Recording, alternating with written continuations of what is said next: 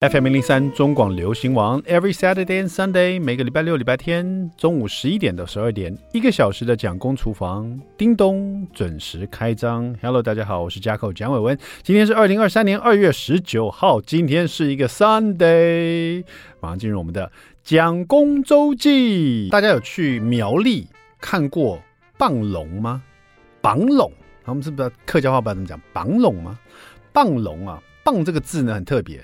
就是你在手机上，在 keyboard 上就打不出来，b ang bang bang bang bang，它是一个火字边，然后旁边是一个旁边的旁，一个火一个旁。我上网去看了，大家都说这个字打不出来，一定要打一个火跟一个旁边的，等于说你要打两个字来代表这个字这样子。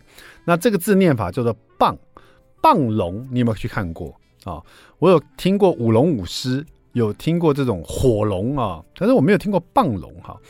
那为什么会知道这个呢？就是因为寒假作业，没错，爸爸妈妈呢就会透过小朋友再活一次。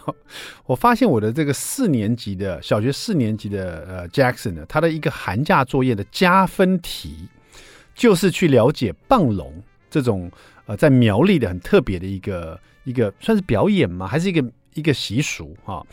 呃，然后上面写说，如果说可以呃去多了解，甚至参与棒龙啊，去去观赏，然后写下自己的心得的话，就有加分题。那我们家蒋夫人对这种加分题啊，就特别有感觉，立刻就说，嗯，搜寻一下哪里有棒龙啊，就发现啊苗栗，而且正好时间就是呃那一阵子。然后我们就开车带小朋友去看棒龙。棒龙呢，因为它是一个火字边，旁边一个旁，其实棒龙就有点像炸寒单一样，就是说很多鞭炮一直在炸这样子。但是炸的不是神明，是炸的是一条龙这样子。那这个龙呢，就是大家比较熟悉那种，呃，譬如说我们有那舞龙舞狮的那个龙，有没有哈？就是就是在舞龙这样子，然后就会有人丢鞭炮去炸它哈，这叫绑龙哈。听说这个会越炸越旺，这样子哈。那这个在苗栗呢，已经是一个很就是呃很传，这是大家所都会参与的一个很传统的一个活动，这样子。好像好有好几年了，你只要上网去查棒龙的话，在苗栗还蛮有名的哈。那我们就开车去苗栗，大概也花了一个半小时。那因为棒龙是要用鞭炮来炸嘛，所以它都是晚上大概七点钟正式开始。那因为要暗一点点，这样炸起来才过瘾呢。而且那个在舞龙的时候呢，龙也要做一些有灯光的装饰，这样很漂亮。那当然还会有其他的表演哈。那因为棒龙是要炸龙啊，所以它就是在我记得在苗栗在河堤那边，等于他会出动消防车，然后最好是在河堤附近，因为你要炸东西嘛，又有火嘛，所以最好附近都有水源啊，这样比较安全。所以我们到了那边发现，那整个河堤啊都。都挤满了人，然后你知道河堤旁边这是有斜坡哦，他们那边会有一些石椅，大家都坐那边坐满满的，这样就去观赏棒龙。那在七点钟，我们大概五点半就到了，因为我想说到那边应该会有美食街吧，就果然哈、就一整条的那种小摊贩，就像夜市一样，所以跟就跟小朋友就 逛了这整条的夜市，东买西买的，吃糖葫芦啊，吃什么香肠啦、啊，然后吃一些就是反正夜市小吃这样子。小朋友最开心了啊！对他们来讲，这是最最有意思的事情啊，就是可以看到什么就吃什么这样子，然后也不用坐在餐桌上吃，可以边走边吃啊。吃的时候还等待待会有一个表演啊，棒龙。那我们都是第一次去看棒龙啊，所以也蛮期待的。但说实在，可能是因为这个活动实在太出名了哈。你知道现场在开始之前，比如说呃六点五十五分，就是会先来社区很有名的这种儿童。合唱团啊，先唱几首歌，然后七点整以后呢，啊，要开始了。那当然，这种活动有名，会有一些政治人物啊，会来讲讲话。但这活动也太有名了，你知道前面先介绍是政治人物，在现场的政治人物啊，不不只是那种大大咖的，包括里长啊、社区的什么主任啊、什么什么，一连串讲完，大概讲了三四十个这样子，做主持人超累的。每个人都要站起来挥挥手，就讲完了一整群，就三四十个报人名就三四十个了，你知道，就已经浪费很多时间了。然后呢，在长官总要讲话吧，哈，那长官就是这样的人，长官要讲话，你介绍他上台讲话，哈，他又开始说啊，感谢今天在现场的谁，所以刚刚主持人已经报过所有人的名字，长官上来又再讲了一遍啊，我们的主委，我们的谁，我们的谁，我们的立委，我们的里长，谁谁谁谁。长官又讲，在他的演讲之前又花了三五分钟，又讲一次，点名一次谁到现场。然后就很多政治人物轮番上来讲话，你知道？我当然了解这种活动前面总是会有长官讲话嘛。那后来阿北也来现场，阿北就是谁？柯文哲也有来现场，知道？在这么多政治人物上来讲话，柯文哲讲的话我印象最深刻。你知道阿贝讲什么吗？他上来就说：“啊，这个我很期待看到这个表演啊，我我没有看过，我想大家跟我一样很期待，我现在就想看了，谢谢大家。”就下去了，他把他内心想要看的事情讲出来而已。他说他很期待看这个，因为他没有看过，他觉得大家都很期待，他现在就想看了，所以赶快就下去了。虽然他这样讲，感觉好像表演就要开始，他下去以后又轮番来了三四个政治，又讲了一团，你知道吗？真正的真是讲好久的，他讲了二十分钟吧，都大家在讲话。总算棒龙就登场啊，这舞龙出来了，然后这样，然后就主持人就讲话，龙啊象征什么啦，然后过年怎么气氛，我们的苗栗的乡亲怎么样啦，然后突然之间的什么鞭炮手准备，右边准备，我就开始噼里啪啦这个丢那个鞭炮就炸了。那我稍微讲一下，其实，在河堤上面呢、所以你可以站在河堤的上面看，也可以看得很清楚，因为人很多嘛。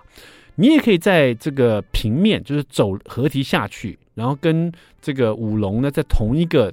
同一个 level 去看他们也可以。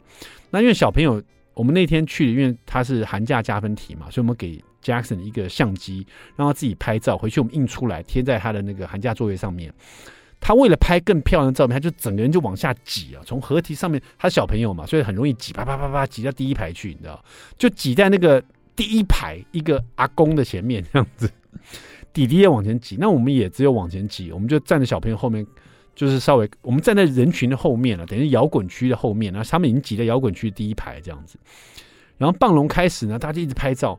然后等到那个鞭炮炸进去的时候，我的妈呀！那个鞭炮，因为那个鞭炮炸了一整箱，然后炸了五箱鞭炮，五箱鞭炮哦，连环炸，炸的那个烟雾啊，大到就跟那个林口起大雾一样，伸手不见五指啊。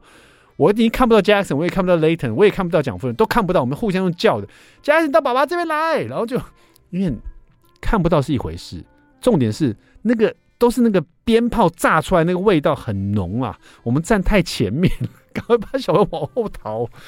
哇，这这印象很深刻。然后后来又炸完龙以后呢，又火龙啊，又什么，反正就是很精彩的一些表演啊。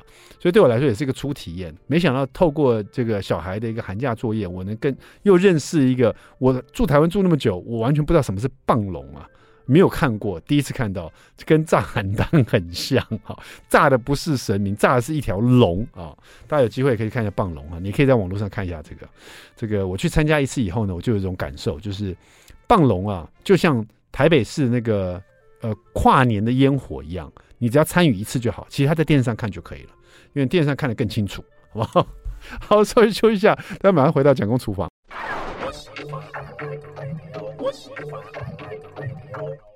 FM 零零三中广流行王蒋公厨房，We're back，我们回来了。第二段第一个单元。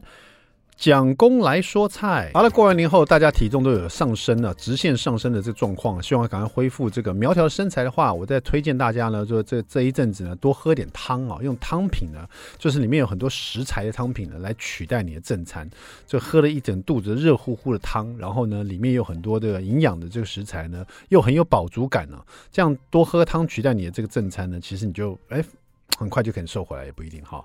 那当然了，这个喝汤有一个诀窍，说你不要喝浓汤，你不要喝那种勾芡啊，很多奶油啊，呃，放了很多这个面粉去炒出来的浓汤啊，那样其实其实热量其实蛮高的。你要喝清汤，像我们昨天呢就推荐了这个三下胜老师啊，Masa 老师的清汤啊。今天我们来看另外一位老师啊，就是这个人妻救世主陈安琪老师的这一本。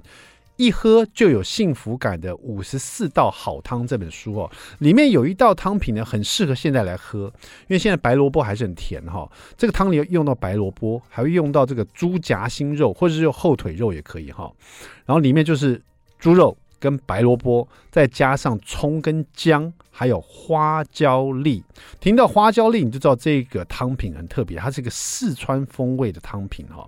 那么煮好了以后呢，是可以连锅子啊一起就上桌来吃，所以叫做连锅汤。这个名字有趣，这个汤怎么喝？连锅子一上桌啊，所以叫连锅汤哈。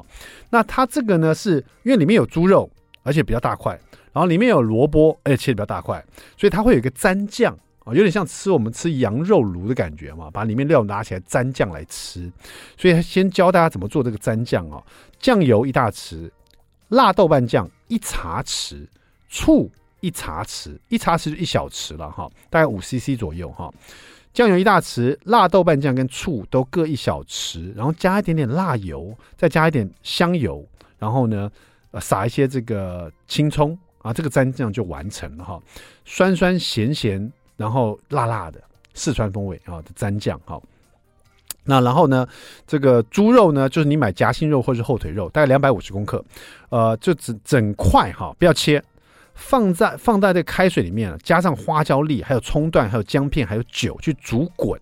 煮滚了以后呢，转小火，慢慢的去炖。这小火就说这个水还是滚的，有些泡泡会会冒起来这样子，但是不是大滚，小小的滚。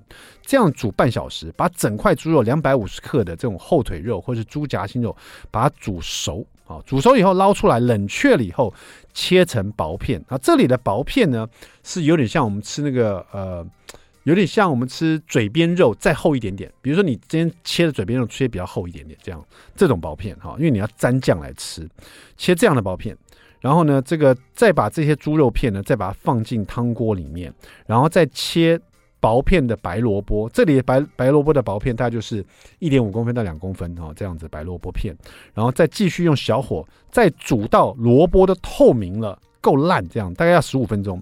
等于说你猪肉整块已经把它煮熟了，你把它切片，切的跟那个嘴边肉再比它厚一点点，然后再把它放进汤里面去，然后呢，再把切薄片的白萝卜，一点五公分的白萝卜到两公分的白萝卜放进汤里面，跟这个猪肉一起再煮，再煮十五分钟，把萝卜煮到透明，把萝卜甜呐、煮到这个汤里面去啊，然后把这个萝卜煮到够烂，这样才好吃。最后要吃的时候，就把里面的葱姜。还有花椒粒，通通取出来啊，把它捞出来，过滤一下也可以哈，直接用那个那个漏勺把它捞出来，会把它夹出来啊，然后再加点盐来调味，就加点盐调味就可以了哈。那这一锅汤呢，就叫连锅汤。吃的时候呢，喝汤，然后这里面的萝卜跟肉呢，就拿出来沾你的那个蘸料，这样吃。所以你看是不是很有饱足感？因为萝卜可以吃，又有很多纤维质，然后又很多很又很多肉可以吃哦，两百五十克的肉，吃完以后就很有。还喝了一大碗汤，拿这个来取代你的这个平常的这个一一个正餐哦，让你又有很有饱足感，然后又不会摄取这么多热量，它又不是勾芡的汤，好不好？大家试试看这个连锅汤，一道四川的汤品。OK，谢谢我们陈安琪老师，一喝就有幸福感的五十四道好汤。今天的美食冷知识来问大家一下，有没有听过湿式熟成的牛排跟干式熟成的牛排？大家应该听过吧？哈，在餐厅吃有听过？哎，湿式熟，其实这个干。干式跟湿式啊，就是牛肉的处理方式的不同而产生的名词哈。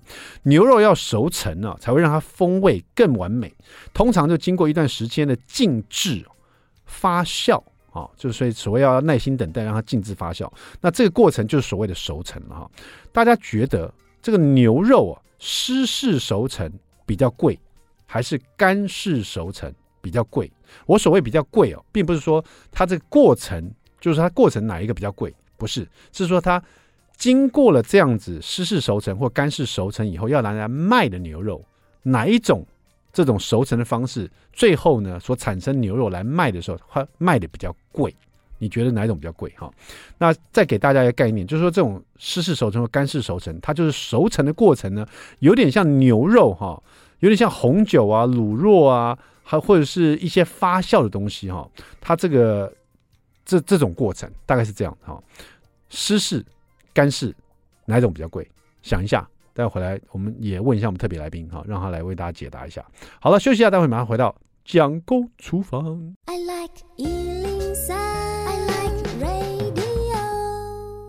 FM 零零三中广流行王蒋公厨房，我们回来了。是的，今天呢，我们特别来宾呢，呃，是要跟我们聊聊这个。我最近看到一个我完全不知道会有什么口感的一个食物啊，那是在脸书上被打到的一个广告，然后立刻就跟对方联络啊。今天要跟大家介绍一是一种食品，叫做天贝啊。我不知道大家有没有吃过哈天贝，据说这是在印尼那边啊，大家很非非常普遍的一种美食哈。天贝到底是什么？天贝怎么吃啊？听起来好像很厉害的样子。我们今天来呃请到这位啊，这个鹅之心天贝的共同创办人鸭子哈，鸭子你好，Hello，大家好。对，立刻的问题就是你们是鹅之心嘛？对对，为什么你叫鸭子不叫儿子呢？就是我的声音，应该大家现在听起来就觉得，哎、比较像鸭子，对，比较不像鹅子，对，不会鹅之音嘛？你们这个鹅之心的鹅就是天鹅的鹅嘛？哈，对，没错。好好，那这个因为天贝，其实我我我先讲一下，我们这一集不是叶配哈，这真的是我就在脸书上看到你们的广告，哦、就是我我说不出来那是什么样的东西，就是感觉好像有点像一片肉，但是里面都是黄豆。嗯，然后呢，我看你们影片中把它煎得很香，然后就感觉很像一道牛排的感觉。我说 哇，这是什么食物啊？上面写天贝，营养价值极高。那我这个人就很好奇，没有吃过这个东西啊。我想这到底是什么？立刻就跟你们联络了哈。那天贝是最近在台湾开始在有在卖吗？还是说这你你跟我说是原本是印尼那边的食物？你们怎么知道？怎么会想要在台湾做天贝呢？哦，这个部分的话，就是像我公公啊，他本身是印尼的华侨，那他后来到台湾就是念书嘛，然后就认识了我婆婆，然后他们就在台湾结婚啊，然后就在台湾生小孩这样子。嗯、然后我先生就是那时候他回到印尼的时候，常常就是他的阿嬷就会煮这个天贝给他吃，嗯，然后所以他记忆中就有一个哎属于印尼的食物这样子。因为大家可能绝大部分我猜了，八九成的人在听广播这个时候，嗯，不了解什么天贝。嗯，可不可以形容一下天贝是什么样的食物？它到底长什么样子？它里面有什么？OK，天贝的话，其实它像是纳豆的姐妹，嗯、大家应该对纳豆比较不。完了完了，很多人走掉了，回来回来回来。对，真的，纳豆就是一个你又爱又恨的东西啊。有的人就是纳，就是榴莲，你知道吗？哦、有的人就超爱吃榴莲的。嗯、那有的人去吃回转寿司，就一定要吃纳豆的。嗯、那不不瞒大家说，我是不太敢吃纳豆。好，请请继续。Okay, 她是纳豆的姐妹，对，她是纳豆的姐妹。那、嗯、就像刚刚。蒋公说的，就很多人就会、嗯、哦，天啊，这太可怕了，这是什么食物？天哪，天哪！但是大家真的不要害怕，就是天贝的话，它就是一个吃起来很像是啊、呃、有芋头跟地瓜口感这样松软的食物。嗯、然后它的天贝的味道呢，就是和呃像是把豆子蒸熟之后。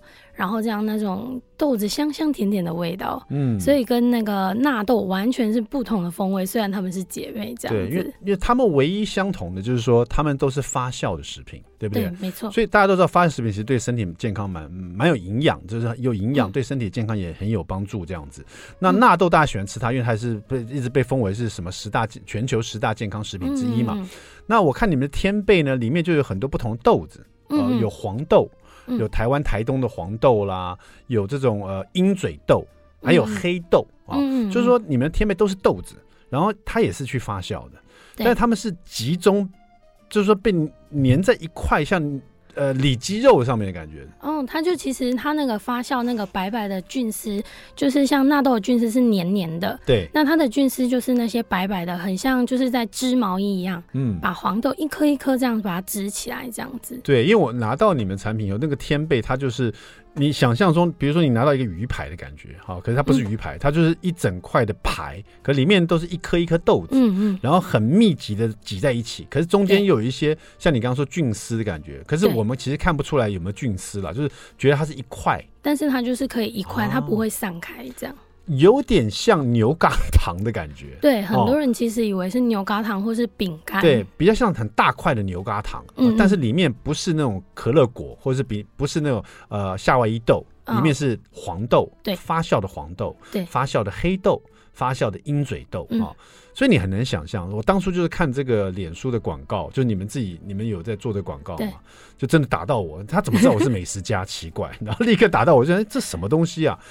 后来呢，就是想请你们来聊一下这个天贝。你说这是印尼一个很普遍的食物，嗯，大部分的人是因为我我看来感觉它营养价值很高，嗯，是不是你们在台湾打算把它取代肉品呢？嗯，对，他在台湾的话，他是呃，除了说可以取代肉品，因为像这几年健身的风潮嘛，嗯、那大家可能就是啊、呃，就是会一直吃鸡胸肉、鸡胸肉、鸡胸肉，吃到最后就觉得哦天哪，可不可以不要再吃了？嗯，哦，然后所以慢慢就会有很多人就是会呃开始会认识到，哎，有一个植物性的，嗯、那它比肉又更好，对，因为它就会没有说呃，比如说胆固醇啊，或者是油脂的部分这样子。嗯、所以当时你们这个、嗯、你说。因为原本你们的这个长辈在印尼那边也在做酱油的生意，对，就是会运用到黄豆嘛，对不对？对。所以本来想要，本来你们好像也想要做酱油，对对。可是后来发现，哎，反而来做天贝比较好，因为台湾好像没有天贝的这个，嗯。可能有人会说台湾没有天贝这个市场，可是对你们来讲说台湾等于是没有人，你可以介绍大家认识天贝这样是不是？嗯，因为当初我们就我们当初的想法就有点太天真了吧，嗯、就觉得说啊都没有人做，那我们就来做吧，一定就是。很棒啊，一定会很多人喜欢。是，结果我没发现，就发现就是哎、欸，很困难呢、欸，因为大家不了解他，完全没有人认识他。对，就连我都不知道这是什么东西，所以我才很有很好奇，想要邀请你们来蒋公厨房，跟大家介绍一下天贝啊。那我自己也收到你们产品，我也煎来吃了。我发现天贝它做法最简单的方法，就是说你整块天贝的里面都是黄豆嘛，发酵然后粘在一起，这样就像一。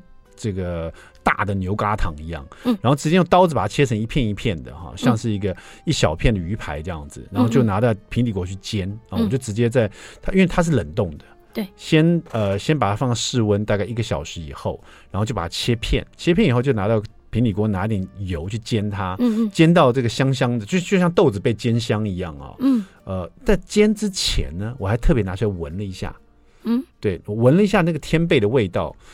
一股酸味，就是那种发酵的豆子的味道，甚甚至于我有一秒钟想说，这能吃吗？嗯、可是有点像鱼露哦，你去闻它的时候觉得很臭，很那种腥臭味鱼露哦。可是鱼露你煮汤以后，它就反而遇到高温，它就变了一个很香的味道。我发现天天贝也是这样，就是你从冷冻库拿出来，或者是你把它解冻以后，你闻一下，它就是一个发酵豆子的一个一种酸酸的味道。但是你用这个热锅把它煎香了以后呢，它又是豆子被煎香香的味道哦，它这个转变蛮大的，我觉得。嗯。然后因为它是原味的嘛，我先吃了一下，没有什么任何味道，但是口感就是你说的，像芋头啦，像是这种大红豆啊，有点绵密哈，有点松松的感觉，所以还蛮不错的。后来我就随手拿了一个那个咸酥鸡的那个胡椒盐啊，就撒了一点这样吃，哎，蛮好吃的。呃，然后我就觉得。我来沾点酱油吃好了，嗯，哎，也是另外一种风味。后来我发现你们这个天贝，其实它能运用的方法有很多，是哦。所以在印尼的话，它有什么样的特别的吃法？待会呢，我们特别请鸭子来讲一下天贝。也许对我们台湾人来讲是蛮新的东西，甚至于像像你说推广来讲很困难，嗯，大家根本不认识天贝，没听过，没吃过，就有点担心，而且又听到说是纳豆的堂兄弟，就害怕了，你知道吗？但是印尼他们怎么吃的啊？请待会请鸭子帮我好好介绍一下，别走开，马上回来。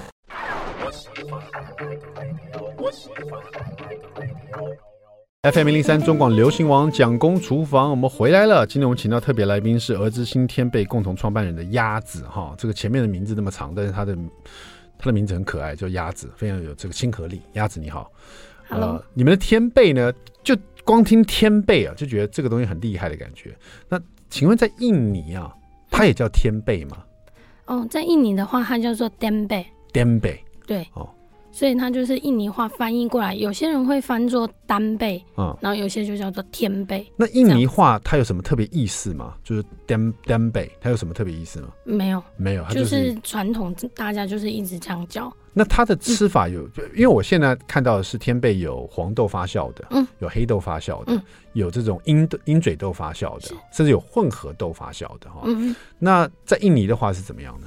印尼传统的话，还是最多只有黄豆这个口味。嗯嗯，那他们最传统的做法就是把它拿去炸了之后，跟小鱼干啊、哦、辣椒啊，然后把它炒的红红辣辣的。哇，炸炸了以后会非常好吃，就有点像炸芋头一样。对，它就是会酥酥脆脆的这样。但我觉得他们去炸最普遍是用炸的嘛。嗯，印尼当地我，我觉得最有可能是因为他们印尼当地的天贝应该是味道那个可能更酸一点，它发酵的可能带一点苦味也不一定，会不会？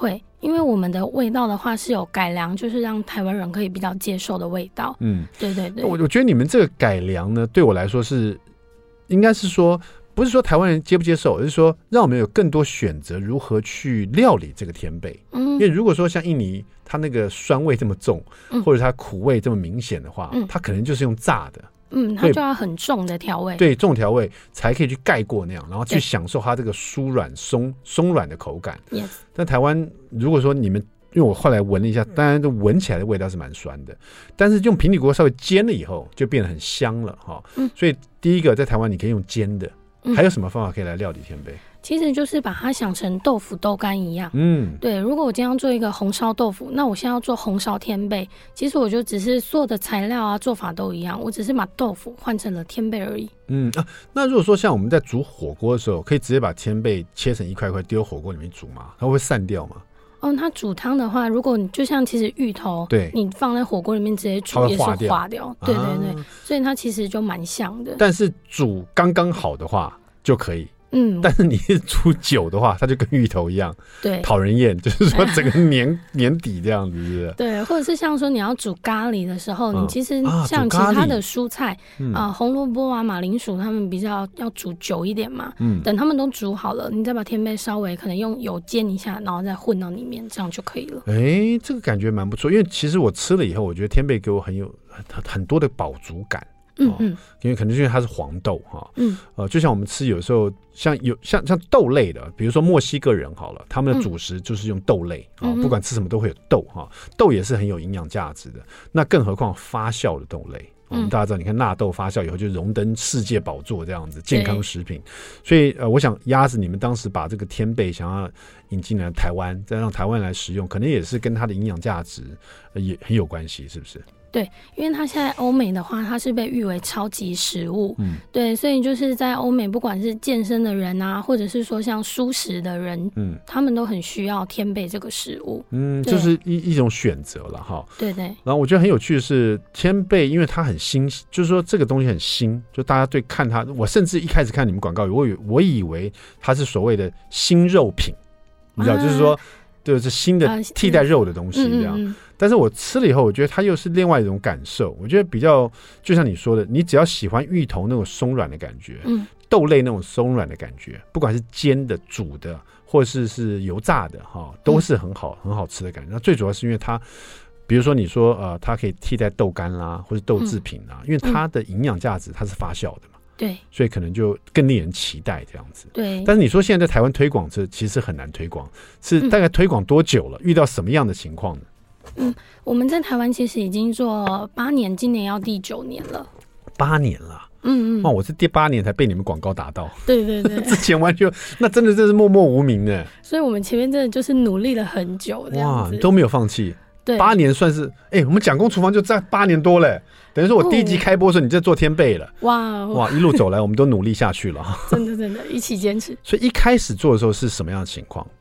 一开始做的时候，我前三年的前三年的话，其实就是呃，靠着口碑行销。真的，除非就是呃，当初有有些人可能以前常住印尼的人，嗯，然后他们在当地本身就喜欢天贝，嗯，所以他们回台湾之后就发现，哎，找不到天贝，然后就找到我们这样子。哦，所以一开始是反而是给这个想念家乡味的印尼人或者是印尼华侨对、哦、去买天贝，可是他们买了以后，他们买了以后，他不觉得说，对这个天贝跟他原本的天贝不太一样嘛？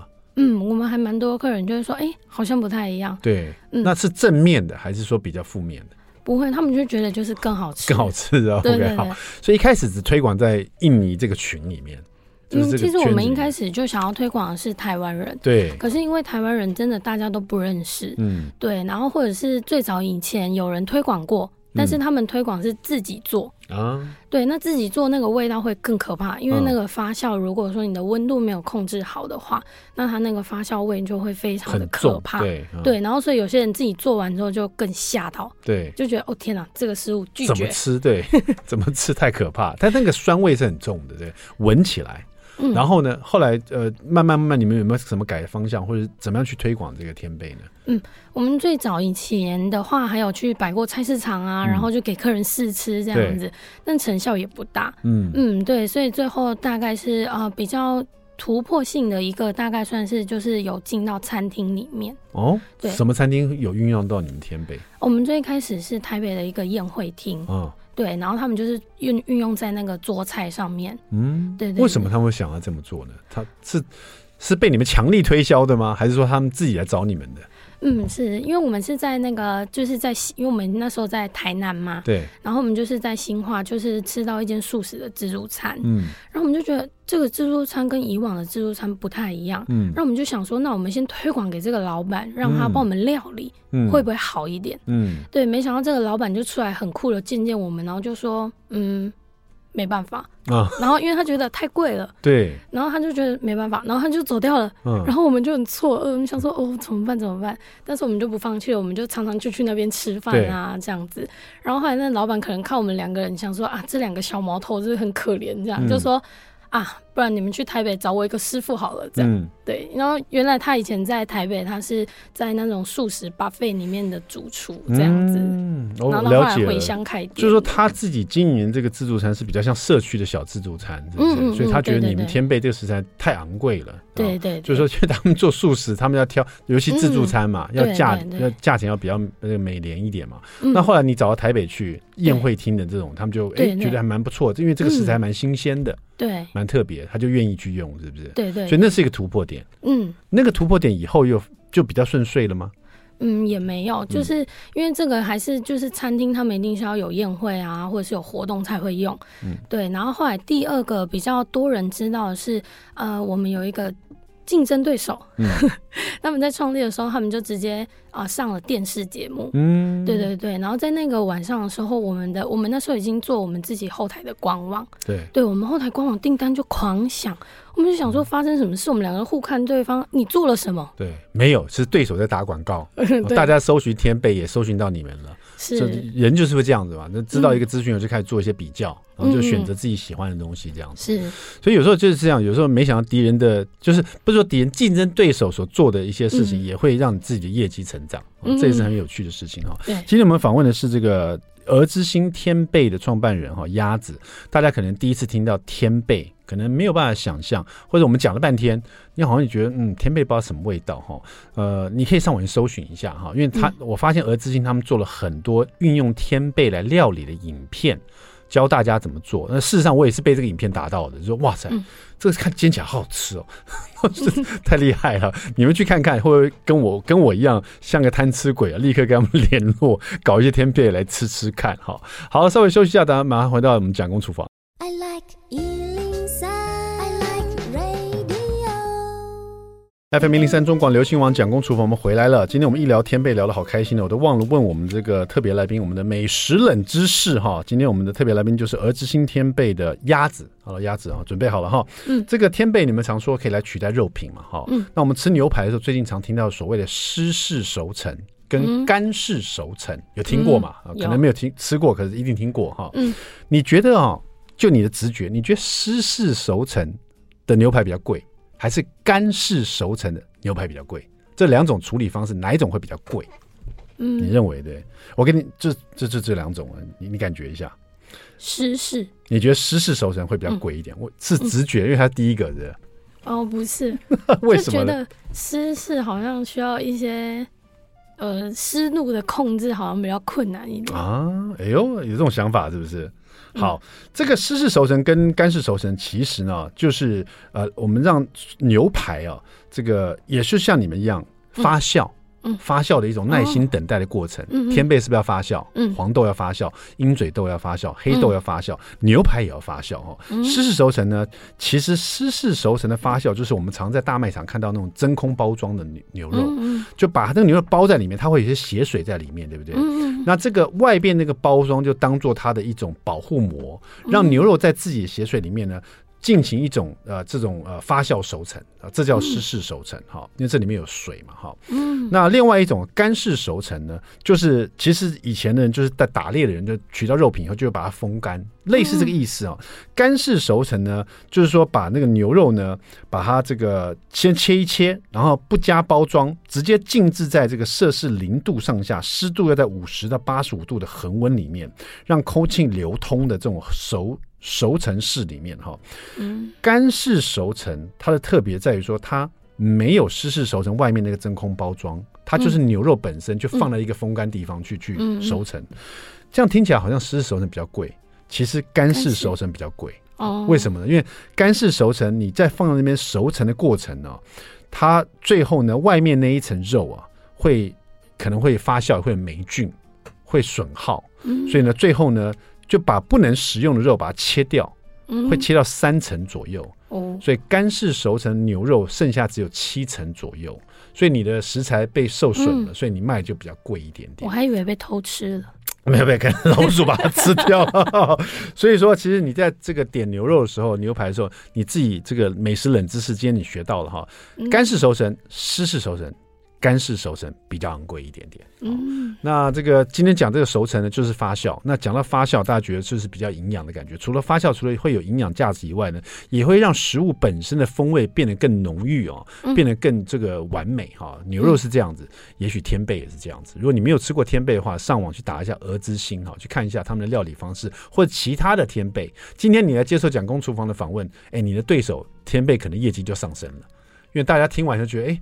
我除了看一下鹅之心，我也去看一下其他天贝，没关系。重点是我们在蒋公厨房介绍更多不同食材给大家认识哈，让大家去尝试一些不同的美食。没错，来自印尼的天贝好，谢谢我们的儿子心的鸭子，谢谢蒋，谢谢，嗯，蒋公厨房，我们下次再见，拜拜。